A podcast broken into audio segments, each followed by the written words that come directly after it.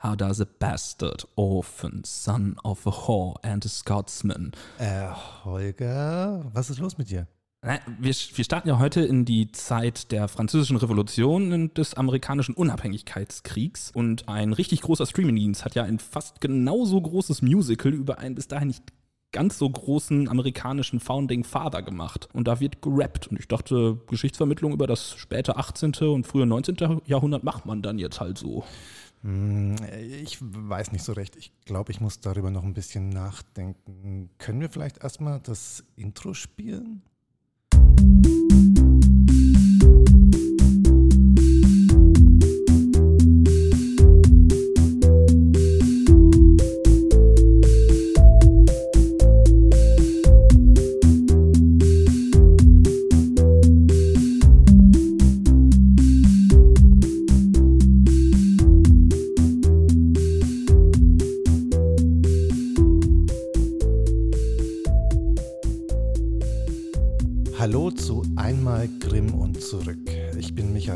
Und mir gegenüber sitzt mein geschätzter Kollege und großer Musical-Fan Holger Kahle.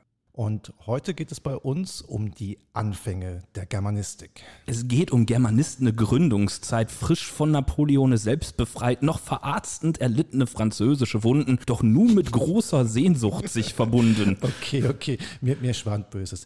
Wer bist du und was hast du mit Holger gemacht? Äh, ich bin ein Teil von jener Kraft, die stets das Witzgewill, doch stets das Cringe schafft. Hm, was ist mit diesem Rätselwort gemeint? Ich bin der Podcaster, der reich gleich weint und das mit Recht, denn das, was hier entsteht, ist wert, dass es zugrunde geht. Okay, Michael, du hast recht, Reimen und Podcasting, das geht nicht wirklich zusammen. Mm. Vielleicht starten wir dann doch eher ganz herkömmlich über unsere Zeitleiste. Ich hole die mal eben kurz raus.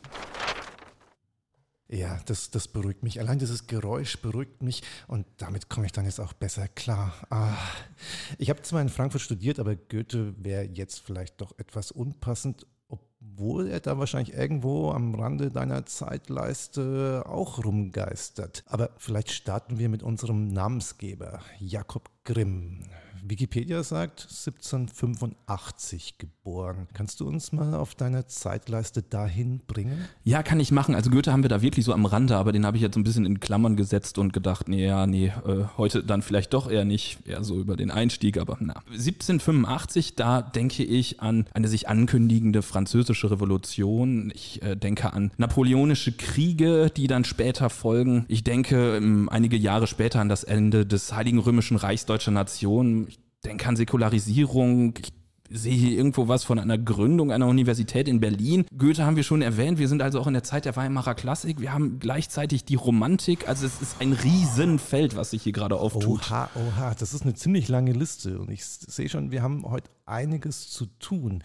Wo, wo fangen wir da an? Das ist eine gute Frage. Wir hatten, ich habe jetzt mal so überlegt, dass wir vielleicht so vier zentrale Punkte für uns einmal rausnehmen, die wir, die wir vielleicht mal systematisiert besprechen können und das vielleicht sogar am besten dann ähm, ein bisschen der Reihe nach. Und ich, ich glaube, es wäre am, am klügsten, wenn wir damit anfangen, wo wir uns gerade in der Zeit befinden, nämlich mit dem Ende des Heiligen Römischen Reichs deutscher Nationen. Das ist ein guter Punkt, denke ich. Denn durch die Französische Revolution und die anschließenden napoleonischen Kriege endet eine Tradition, endet das Heilige Römische Reich deutscher Nation und endet eine Tradition, die bis in das Mittelalter zurückreicht. Und da können wir sehen, dass tatsächlich eine Kontinuität abbricht, eine Kontinuität, die bis in das 10., 9. Jahrhundert zurückreicht. Genau, wir haben nämlich eine Situation, römisches Reich ist ja jetzt nicht unbedingt das, was man gemeinhin verbinden würde, wenn man über Deutschland nachdenkt, sage ich mal. Selbst im Mittelalter ist es ja irgendwie ein bisschen irritierend, dass dann plötzlich die fränkischen Könige sich als Römer sehen. Aber das ist eben eine Tradition aus der Antike kommend. Es gibt da diesen Begriff, den habt ihr da draußen bestimmt schon mal gehört, Translatio Imperii, also der Gedanke, dass sich Herrschaft fortsetzt und das ist eben, oder dass Herrschaft übertragen wird und das ist eben das,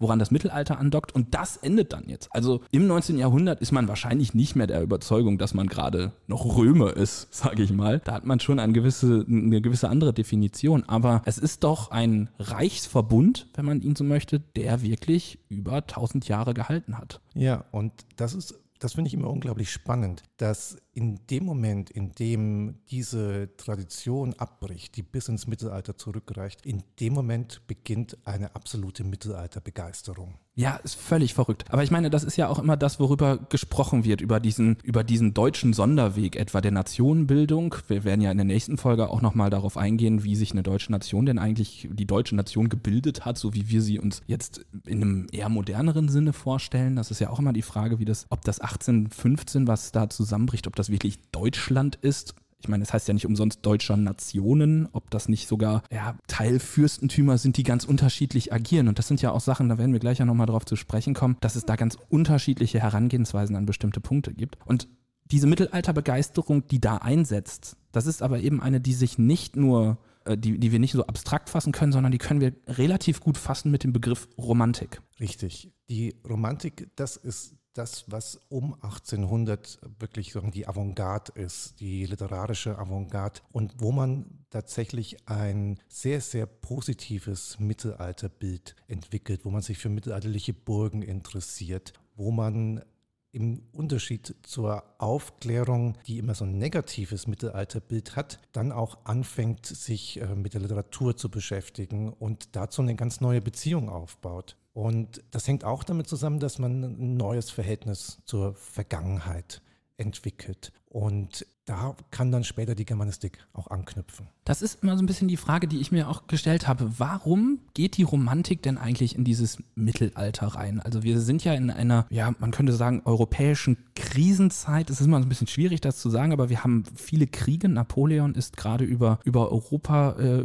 hinausgegangen, wenn man so möchte. Er hat dort sehr expansive Kriegszüge geführt. Man ist in einer Situation, in der sich diskursiv recht gut fassen lässt, dass man merkt, dass das Land in Anführungsstrichen so ein bisschen auseinanderbricht. Man ist sehr separatistisch, man hat keine wirkliche Vorstellung einer eigenen Nation. Also sucht man in der Vergangenheit nach einer Utopie, nach einem positiven Gegenbild für eine aktuelle Zeit, die geprägt ist durch Revolution, durch Kriege, durch massive Veränderungen auf ganz, ganz vielen Ebenen. Und was man sich dann imaginiert, ist ein Mittelalter, das harmonisch funktioniert, wo es noch klare gesellschaftliche Zustände gab, gesellschaftliche Hierarchien gab. Und das nimmt man als Gegenbild zur Gegenwart. Und das wird eben sehr, sehr produktiv. Das wird ja auch literarisch sehr produktiv. Also wir haben Situationen, wo etwa auf mittelalterliche Autorinnen und Autoren, mittelalterliche Dichter plötzlich zu Romanfiguren werden. Ich denke an Novalis und Heinrich von Ofterdingen, das Buch. Also das ist ja eigentlich äh, auch vom Prinzip eine Auseinandersetzung mit einer fiktiven Figur, die dann aber irgendwie in so einer doch gerade Neuzeit da ist. Und wir haben plötzlich eine, wirklich eine Situation, die versucht kulturell das Mittelalter wieder, ich sag jetzt mal, zum Leben zu erwecken. Ja, und du hast so Sachen wie äh, Ludwig Tieck, der genau. ein Buch herausgibt, Minnelieder aus dem schwäbischen Zeitalter 1803 und da versucht die mittelalterliche Liebeslyrik an seine an, an das Gegenwartsdeutsch so ein bisschen anzupassen und das irgendwie anschlussfähig zu machen für die aktuelle Literatur. Also das sind so frühe Überlegungen und Versuche mit den mittelalterlichen Texten ja, so die zu popularisieren, aber es hängt auch damit zusammen, dass es die Idee gibt einer, einer allgemeinen Poesie, die alle Zeiten äh, umfasst, die alle Zeiten überwölbt. Und das ist ja auch etwas, was dann für uns, wenn wir eine Geschichte der Germanistik beschreiben, ganz interessant ist. Denn aus diesem Diskurs, der sich literarisch vollzieht, der eben rückblickt auf das Mittelalter, auch wie du gerade schon gesagt hast, auch wenn in einer sehr stilisierten Form, ist etwas, was in der Gesellschaft quasi ankommt. Also die Kunst als Reflexion eines gesamtgesellschaftlichen Gefühls, sage ich jetzt mal, einer gesamtgesellschaftlichen Sichtweise. Und das ist aber eben etwas, was mit politischen Veränderungen einhergeht und was dann aber eben auch rückgebunden wird an einen weiteren Punkt, der vielleicht für uns ganz interessant sein könnte, nämlich die Säkularisierung. Und das ist super spannend, weil in dem Moment, in dem im Rahmen der napoleonischen Kriege und der napoleonischen Besatzung die Klöster aufgelöst werden, kommen Massen an Handschriften in die Bibliotheken, die man zum Teil überhaupt erst dafür gründen muss. Und das gibt die Möglichkeit, diese Handschriften zu sichten, diese Handschriften zu katalogisieren und das gibt einem eine ganz neue Möglichkeit auf diese mittelalterlichen Handschriften und damit eben auch auf die deutschsprachigen mittelalterlichen Handschriften zurückzugreifen, sich einen Überblick zu verschaffen, überhaupt herauszufinden, was es da alles gab. Und das ist ein ganz, ganz wichtiger Punkt dafür, dass diese Mittelalterbegeisterung dann auch in ja, wissenschaftlichen Bereich überschwappt. Genau, wir haben nämlich dann einfach diesen, dieses Moment, dass die Überlieferung des Mittelalters verfügbar ist. Also vorher ist sie eben in Klöstern. Klar, auch die Klöster führen eigene Kataloge und so weiter, aber es ist noch nicht in einem, in einem Maße systematisiert, wie es dann mit der Zeit passiert. Deswegen sind zum Beispiel auch ganz viele Handschriftenkataloge heutzutage so Mitte des 19. Jahrhunderts entstanden. Das ist eben auch die, die, die Zeit, wo man sich mehr und mehr und mehr daran macht, das wirklich zu wahrzunehmen, was gibt es denn da alles. Es ist für mehr Menschen verfügbar, sage ich mal, als nur diejenigen, die gerade im Kloster sind und vor allem für diejenigen, die sich damit auch über eine einfache im Kontext des, des Klosterlebens hervorkommende Tätigkeit hinaus zu beschäftigen, sage ich mal. Und damit gehen bestimmte Herausforderungen einher. Also man muss sich dann überlegen, okay, wenn ich jetzt verschiedene Handschriften zu einem Text habe, wie mache ich daraus jetzt einen, einen gedruckten Text, damit den eine breitere Öffentlichkeit lesen kann? Und die frühen Germanisten, da können wir dann später auch noch drüber reden, die wollen dann und brauchen auch Abschriften von Handschriften. Die können ja nicht überall hinfahren. Also selbst wenn jetzt viele Handschriften zum Beispiel in München liegen, brauchen die Leute vor Ort, die ihnen die Handschriften abschreiben. Das heißt, man schickt sich Handschriften hin und her und mahnt Leute, dass man jetzt doch diese eine Handschrift endlich mal abgeschrieben bräuchte. Und äh, ein, ein, so ein wichtiger Faktor in der, der Institutionalisierung der frühen Germanistik ist letztlich auch die Post. Dass die Post einen großen wissenschaftlichen Faktor trägt, das hätte man auch wohl so nicht vermutet. Das ist heute kaum zu glauben.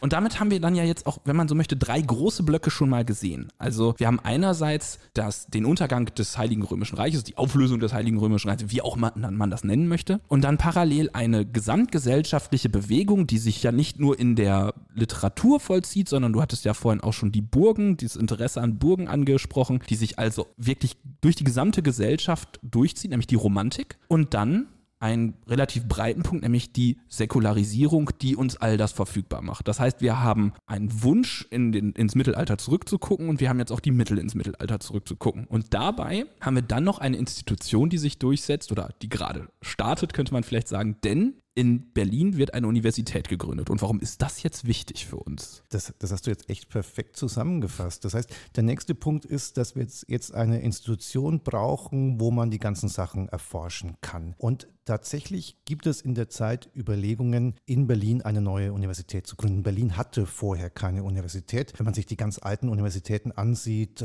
Heidelberg, Tübingen, das sind dann eher Kleinstädte, in denen man die Universitäten gegründet hat. Aber jetzt kommt man auf die Idee, in Berlin eine eine neue Universität zu gründen. Und es ist nicht so ganz klar, wie man das machen soll. Soll man es eher so machen, wie das die Franzosen gemacht haben, für Beamtenausbildung mit sehr, sehr starren Stundenplänen. Und es gibt gute Gründe, das so zu machen, denn die Franzosen waren ja gerade durch die Napoleonischen Kriege sehr, sehr erfolgreich. Aber letztlich setzt sich ein ziemlich eigenständiges und neuartiges Konzept durch, das, das wir heute mit Wilhelm von Humboldt insbesondere verbinden und das zur Gründung 1809 der Universität führt, die heute die Humboldt-Universität ist. Das heißt, das ist jetzt ein Versuch, wenn man schon die Kriege verloren hat, wenigstens im Bereich der Bildung siegreich zu sein. Warum ist das für uns als germanistische Medievistik dann so wichtig? Weil ich meine, letztlich, äh, ja gut, jetzt gibt es da eine Universität, da kann man erforschen, aber warum, warum ausgerechnet, also warum ist jetzt Berlin? Man könnte ja auch sagen Heidelberg oder Tübingen, warum, warum nicht da? Ich glaube, die Germanistik hätte letztlich auch an anderen Universitäten, also theoretisch institutionalisiert werden können. Dass es Berlin ist, hat mit Preußen was zu tun, mit der, auch der, sagen, der Stärke von Preußen, würde ich denken, hat auch was mit der Leuchtkraft dieser neuen Universität zu tun. Und im Rückblick können wir sehen, dass in Berlin tatsächlich zwei der ganz wichtigen frühen Germanisten eine Professur bekommen. Und zwar eine ordentliche Professur, nämlich Friedrich Heinrich von der Hagen auf der einen Seite und dann ein bisschen später Karl Lachmann. Und das sind zwei auch sehr, sehr spannende Personen, weil die auch durchaus zwei unterschiedliche Möglichkeiten verkörpern, wie man eine zukünftige Germanistik gestalten könnte. Also hat man, wenn man so möchte, darin, dass sowieso was Neues passiert in Berlin, dass dadurch, dass da eine neue Universität sich gründet, mit eben diesem Humboldtschen Bildungsideal, könnte man vielleicht sagen, äh, überhaupt die Möglichkeit dann auch etwas wirklich Innovatives zu machen, nämlich sich mit der Sprache und Kultur des Deutschen auseinanderzusetzen. Zumal ja das hatten wir auch schon so ein bisschen, bisschen erläutert und darüber hatten wir so, schon so ein bisschen gesprochen. Die Frage ist bei diesen vielen, vielen deutschen Ländern und bei dieser auch Neuordnung im, im Rahmen der napoleonischen Kriege, was kann ein Deutschland eigentlich sein? Was kann eigentlich die Vergangenheit eines solchen Deutschlands sein? Und wie kann man das, auf, worauf kann, kann man die eigene das, die eigene Nation bauen. Auf welche Geschichte, auf auch welche literarische Geschichte, auf welche Sprache. Das sind alles Fragen, für die kann dieses neue Fach Germanistik Antworten liefern. Und das macht es, glaube ich, in vielerlei Hinsicht spannend. Damit ist Germanistik, wenn man so möchte, ja ein relativ politisches Fach. Einfach dadurch, dass es eben auch um Umfragen der Nationenbildung geht. Gerade vor dem Hintergrund, dass gerade das Heilige Römische Reich untergegangen ist. Wir haben ja aber auch noch andere Figuren, die so in der Zeit sich schon in der Germanistik rumtreiben, wenn ich das richtig im Kopf habe, oder? Ja, wir müssen ja auch noch unbedingt über unseren ja, Namensgeber des Podcasts sprechen. Und so schön Berlin ist, ich glaube, wir müssen mal so langsam nach Marburg. Holger, Sag, warst du eigentlich schon mal in Marburg? Nee, mit Hessen habe ich es meist nicht so. Frankfurt kenne ich mittlerweile ganz gut. Schöne Grüße gehen daraus an die Frankfurter Kolleginnen und Kollegen. Aber äh, Marburg kenne ich mich jetzt nicht so mit aus. Was ist denn das Spezifische oder Besondere an Marburg? Marburg ist die Universität, auf der Jakob Grimm ab dem Jahr 1802 zu studieren beginnt und eine sehr idyllische Universität ähm, mit, mit der Lahn, die gemächlich hindurchfließt, ähm, den Hügel zum Schloss hoch. Also man muss in Marburg dann immer hoch und runter laufen. Und das ist die Universität, die Jakob Grimm bezieht. Und dort trifft er er trifft mehrere Professoren, aber er trifft, er trifft einen Professor, äh, der ihn sehr geprägt hat, nämlich Friedrich Karl von Savigny. Das ist ein Jurist. Jakob Grimm studiert Jura, allzu viele Möglichkeiten hat man in der Zeit ja auch nicht, was die Fächer anbelangt. Und Jura ist ein Fach, damit kriegt man einen Job. Ich fange jetzt mal nicht an mit Goethe wieder, ne? habe nun acht Theologen, lassen wir das. Ja, ja, ja, ja. Also es gibt nicht so viel Auswahl und wenn man jetzt nicht Theologe werden will und nicht Mediziner werden will, dann bleibt man dann durchaus bei der, bei der Juristerei hängen. und das macht eben auch Jakob Grimm und dieser Friedrich Karl von Savigny ist Jurist und ist Vertreter der historischen Rechtsschule. Das heißt, dass dieser Friedrich Karl von Savigny sich dafür interessiert, wo unser Recht eigentlich herkommt und wie sich unser Recht entwickelt hat. Im Gegensatz zu Vertretern auch noch sagen, Aufklär, eher aufklärerischen ähm, Jurisprudenz, die sich dann mit Fragen des Naturrechts beschäftigt haben. Also wie ist etwas von Natur aus? Wollte Friedrich Karl von Savigny wissen, wie ist es denn geworden? Und das heißt, man muss sich für Geschichte interessieren, man muss sich für Quellen interessieren, man muss alte Bücher wälzen und da glaube ich, kann man sagen, dass Jakob Grimm so ein bisschen gelernt hat, in die Vergangenheit zu schauen und sich für die Vergangenheit zu interessieren.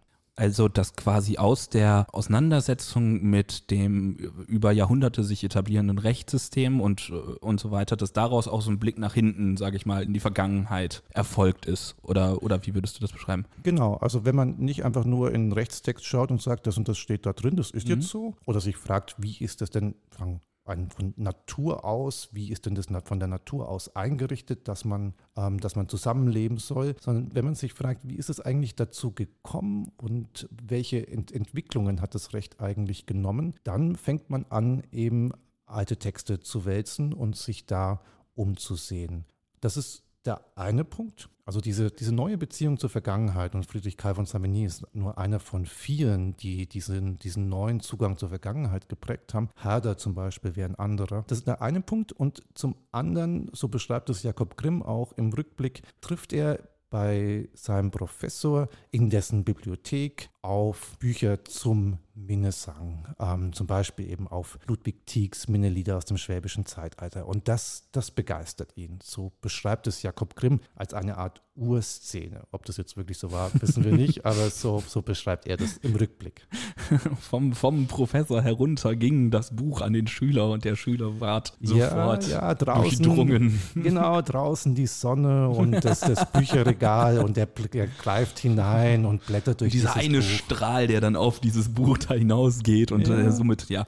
Das ist ja ganz interessant, weil er kommt damit aus einer, aus einer, wenn man so möchte, schon irgendwo historisch sematisierten Situation heraus, nämlich Rechtstermini über äh, reflektieren und sowieso in die Vergangenheit schauen. Grimm ist ja unter GermanistInnen vor allem nicht nur als Märchenonkel bekannt, das ist ja eher so in der, in der Allgemeinheit, sondern ist ja unter GermanistInnen vor allem für sein Wörterbuch bekannt. Und das ist als du das gerade beschrieben hast, dieser Weg, wie es, ähm, wie er durch sein Studium gegangen ist und, und, und wie er auf Dinge aufmerksam gemacht wurde, gerade aus diesem, ich sag mal, juristischen Bereich raus, ist, kann man ja schon fast eine Verbindungslinie ziehen, oder? Also von dieser, ich sage mal, historisierenden oder geschichtlich gedachten Jurisprudenz hin zu einem, einer Auseinandersetzung mit der eigenen Sprache. Genau, Auseinandersetzung mit der eigenen Sprache, mit der Geschichte der eigenen Sprache.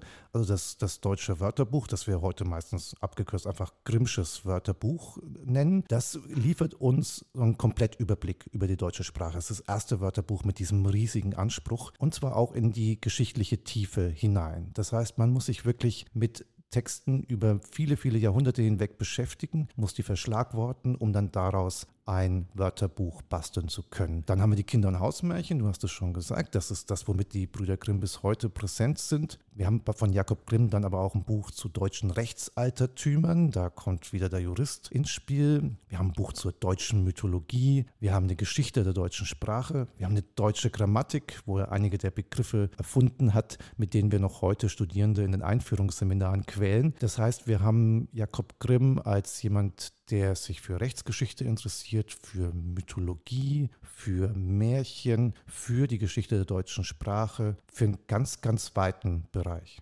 Mm, jetzt sitzt er in Marburg als Student und äh, von da aus geht es ja, er bleibt ja nicht in Marburg. Er ist ja auch in anderen Kontexten bekannt geworden. Ne? Ja, so, so, so schön Marburg ist. Ich glaube, wir sollten ihn da jetzt mal so langsam wegholen. Es, es geht dann nach, nach Kassel zu, ähm, der wird, ist dort Bibliothekar, unter anderem dann auch unter Jérôme Bonaparte, das ist ein Bruder von Napoleon. Dann geht es von Kassel weiter nach Göttingen an die Universität. Da ist er dann tatsächlich ähm, auch Professor, gemeinsam auch mit seinem Bruder. Bleibt aber nicht allzu lange. Da gibt es die Geschichte mit den Göttinger Sieben, die einen Huldigungseid auf den König nicht schwören wollen und dann äh, verschwinden müssen. Und Jakob und Wilhelm Grimm landen dann schließlich in Berlin ab 1840, nicht mehr direkt an der Universität, die sind dann an der Akademie der Wissenschaften und haben dann vor allem damit zu tun, dieses riesen, riesen Wörterbuch zu planen und zu schreiben und sind dann auch in der Stadt, in der dann eben Karl Lachmann und Friedrich Heinrich von der Hagen rumlaufen. Ich finde das eine ganz interessante Sache, weil einerseits äh, sieht man da, wir haben es jetzt in, in so einer Fußnote reingesetzt, was für eine politische Dimension doch auch diese Figuren, sage ich mal, der Geschichte der Germanistik haben, nämlich dass die wirklich gehen müssen, aber dass dann eben auch, das ist ja etwas, was wir auch heutzutage natürlich nicht in dem Maße kennen, aber dass wir doch sehr nach Ländern unterschiedliche Universitätssysteme haben. Und, und das dann offensichtlich in Berlin, wir hatten es gerade ja schon einmal angesprochen, eine Art von, von akademischer Selbstwahrnehmung ist, die, die sehr fruchtbar ist für eine junge Germanistik oder eine sich etablierende Germanistik, sodass auch die beiden Grimms dann zu von der Hagen oder in die gleiche Stadt wie von der Hagen und Lachmann gehen. Und ich meine, sie sind ja auch, das Fach ist noch nicht groß, sie sind ja auch in wirklich dauerhafter Auseinandersetzung miteinander. Sie reden ja miteinander, sie schreiben miteinander. Ne? Reden miteinander, schreiben miteinander, streiten auch manchmal ja. miteinander. Das stimmt. Und auch wenn ich vermute, dass es ein bisschen eskalieren könnte, wenn ich an den Einstieg in diese Folge denke, ich möchte daran erinnern, dass wir den ZuhörerInnen eigentlich ein kleines Rollenspiel versprochen haben. Und da keiner etwas dagegen hat, kann ich das nur als vollkommenen Wunsch zu einer dialogischen Darstellung eines Wissenschaftsstreits sehen.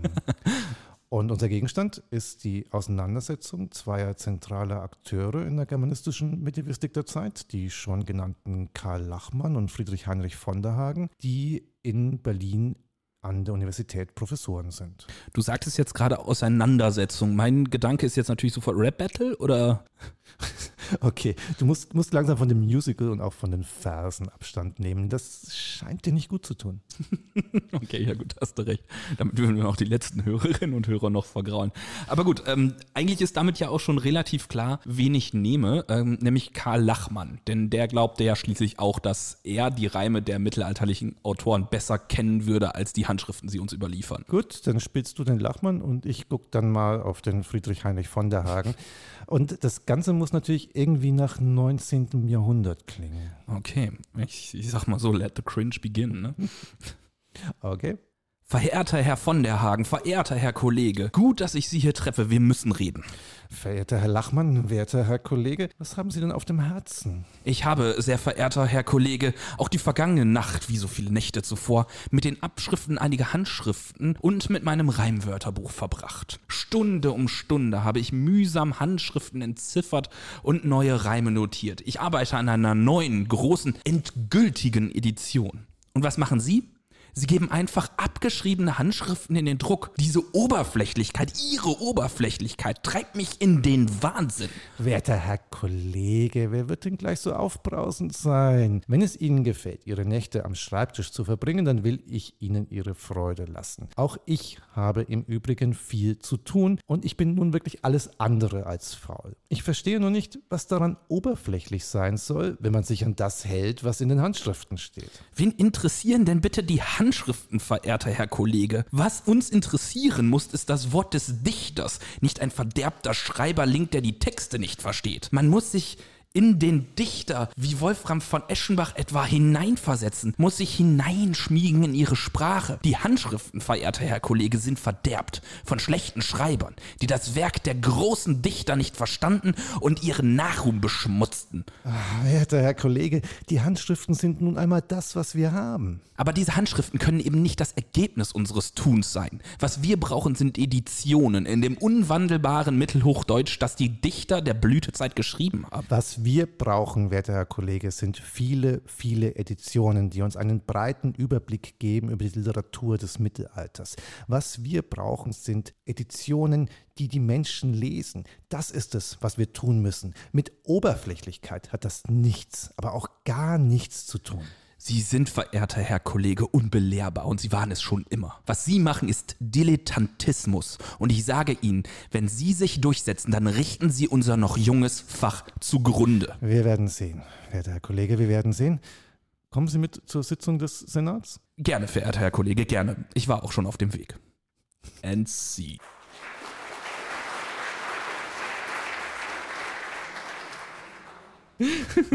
okay, vielleicht sollten wir diese, ähm, wie, wie, hattest du es beschrieben, diese, äh, diesen äh, brillant geschriebenen Dialog eines aufstrebenden Jungdramatikers. Vielleicht sollten wir den einmal so ein bisschen einordnen. Also worum geht es da eigentlich? Was, was ist die Auseinandersetzung zwischen Karl Lachmann und Friedrich Heinrich von der Hagen? Warum sind die so unterschiedliche Ansicht? Karl Lachmann hat die Idee, dass er, wenn er alle Handschriften liest, wenn er ein Reimwörterbuch anlegt, eine Vorstellung davon entwickeln kann, wie das originale Mittelhochdeutsch geklungen hat, wie das originale Deutsch der Dichter geklungen hat. Und er glaubt, dass er sich, wenn er nur genug arbeitet und genug Handschriften liest und sich da wirklich rein denkt und ein Wörterbuch schreibt und sich über die Grammatiken Gedanken macht, dass er es schafft, wirklich so zu denken letztlich wie jemand wie Wolfram von Eschenbach und dann eine Edition schreibt, in der er sich tatsächlich an diesen Autor anschmiegt. Und diesen Begriff des Anschmiegens hat er tatsächlich auch einmal verwendet. Da braucht man einiges an Disziplin, und das ist das, was er machen will. Was dabei rauskommt, ist für ein gelehrten Publikum durchaus interessant. Das funktioniert aber halt nur, wenn auch die Prämissen stimmen. Also wenn es zum Beispiel so etwas wie ein einheitliches Mittelhochdeutsch überhaupt gegeben hat. Also ist es letztlich der, der Gedanke immer noch sehr getrieben von dieser Weimarer Genieästhetik, könnte man vielleicht sagen, an das, an das Wort des, des, des großen Dichters, sage ich mal, ranzukommen. Also den Text, wie Wolfram ihn geschrieben hat, wieder aufzufinden, wenn genau, man so möchte. Genau, das Wort des Autors, das ist das Zentrale. Und was man auch dann später in der Germanistik diskutiert hat, ist, dass aber die Handschriften ja auch wichtig sind, weil die Handschriften ja das sind, was tatsächlich auch gelesen wird. Und das ist etwas, was so ein bisschen zum Verschwinden gebracht wird, wenn man davon ausgeht, dass man das, das Wort des Dichters wiederherstellen kann. Weil, weil man eben doch über ganz unterschiedliche Sachen, also wenn Lachmann auf eine Handschrift guckt, dann sieht er die Handschrift eigentlich als ein, als ein Schritt zum Dichterwort, als einen Zwischenschritt, äh, wohingegen das natürlich verklärt, dass zum Beispiel etwa auch im, diese Handschrift dann in ihrem textuellen Auftreten eben auch in gewisser Weise einen Eigenwert hat. Aber das ist einfach noch nicht die Denke der Zeit, wenn man das so möchte. Ne? Zumindest bei Lachmann nicht. Genau, das ist bei Lachmann der ja sagen, wichtig wurde für das, was man dann, was dann Editionsphilologie wurde und der sich mit seiner Form der Editionsphilologie dann auch durchgesetzt hat. Und die Edition die Lachmannschen Editionen, die müssen halt wehtun. Das heißt, da muss unglaublich viel Arbeit mhm. drinstecken. Wie sieht das Ganze dann jetzt bei Friedrich Heinrich von der Hagen aus? Wie, wie arbeitet der dann? Friedrich Heinrich von der Hagen hat, wie andere auch, das Bedürfnis, möglichst schnell zu sein, neue Texte herauszugeben, und versucht so ein bisschen die Claims abzustecken. Das versuchen die anderen auch. Und er ist jemand, der sehr stark auch Interesse hat an der Vermittlung. Also er möchte auch, dass, seine, dass die Texte gelesen werden. Während jemand wie Lachmann eher an ein ja, wissenschaftliches Publikum denkt. Also bei Lachmann geht es jetzt nicht darum, sich darüber Gedanken zu machen, wie man damit ein größeres Publikum erreicht. Das führt dann so ein bisschen dazu, dass die Brüder Grimm zum Beispiel und Lachmann eben auch zu diesem Dilettantismusvorwurf greifen, der aber, glaube ich, wenn man so heute so ein bisschen zurückblickt, ähm, ein bisschen, ja, dem, dem Friedrich Heinrich von der Hagen so ein bisschen, bisschen Unrecht tut, weil diese, diese Überlegungen, wie man diese mittelalterlichen Texte popularisieren kann, sind, glaube ich, Überlegungen, die uns auch heute wieder interessieren sollten. Es ist ja, glaube ich, ein ne, ne interessanter Punkt, weil man, wenn man es jetzt ganz abstrakt und auch ein bisschen anachronistisch sehen möchte, sind wir in einer, in einer Diskussion zwischen Wissenschaftlichkeit und Populärwissenschaftlichkeit vielleicht. Also in der Frage, Friedrich Heinrich von der Hagen hat ja durchaus einen wissenschaftlichen Anspruch an seine Veröffentlichung, aber eben wie du es gerade schon gesagt hast, es geht nicht nur darum für den germanistischen Elfenbeinturm, sage ich mal, für die sechs, sieben Leute, die man da in der Zeit ist, ähm, zu, zu aufzuarbeiten und eben zu diesem Dichterideal zu kommen.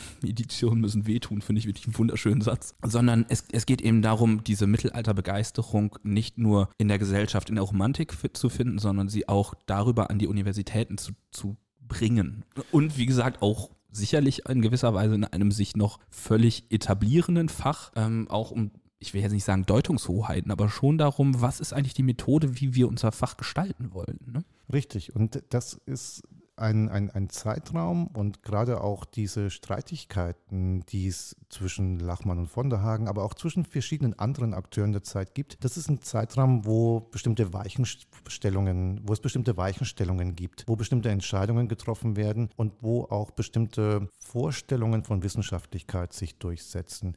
Und was sich in dem Fall eben durchsetzt, sind Wissenschaftlichkeitsvorstellungen, für die vor allem Karl Lachmann steht. Und diese Lachmannsche Editionsphilologie, die gilt dann für eine relativ lange Zeit, bis man dann so Ende des 20. Jahrhunderts anfängt, da nochmal genau drauf zu schauen und anfängt, das zu kritisieren und auch alternative Konzepte zu entwickeln. Ja, wenn ihr ähm, da noch mal euch mehr mit Editionsphilologie auseinandersetzen wollt, äh, dann hört doch mal in einen, wir haben einen Coffee Talk gemacht zu Editionsphilologie.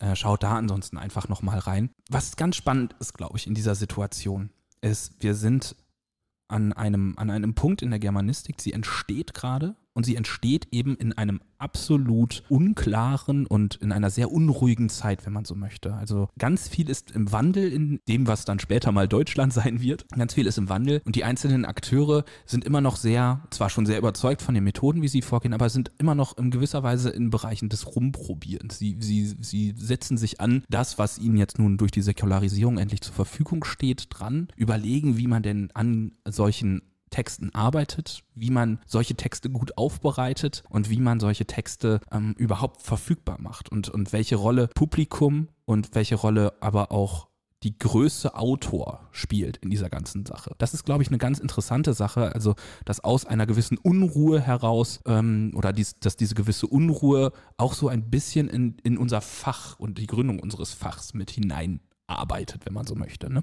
Richtig. Die Germanistik zu der Zeit, also am Beginn des 19. Jahrhunderts, ist eine Germanistik, die im Entstehen begriffen ist, die noch nach ihren, ihren Methoden sucht, nach ihren Formen von Wissenschaftlichkeit. Die ist Editionsphilologie, die ist historische Sprachwissenschaft, die ist auch Altertumskunde. Also man interessiert sich allgemein für dieses deutsche Altertum, wie man es nennt.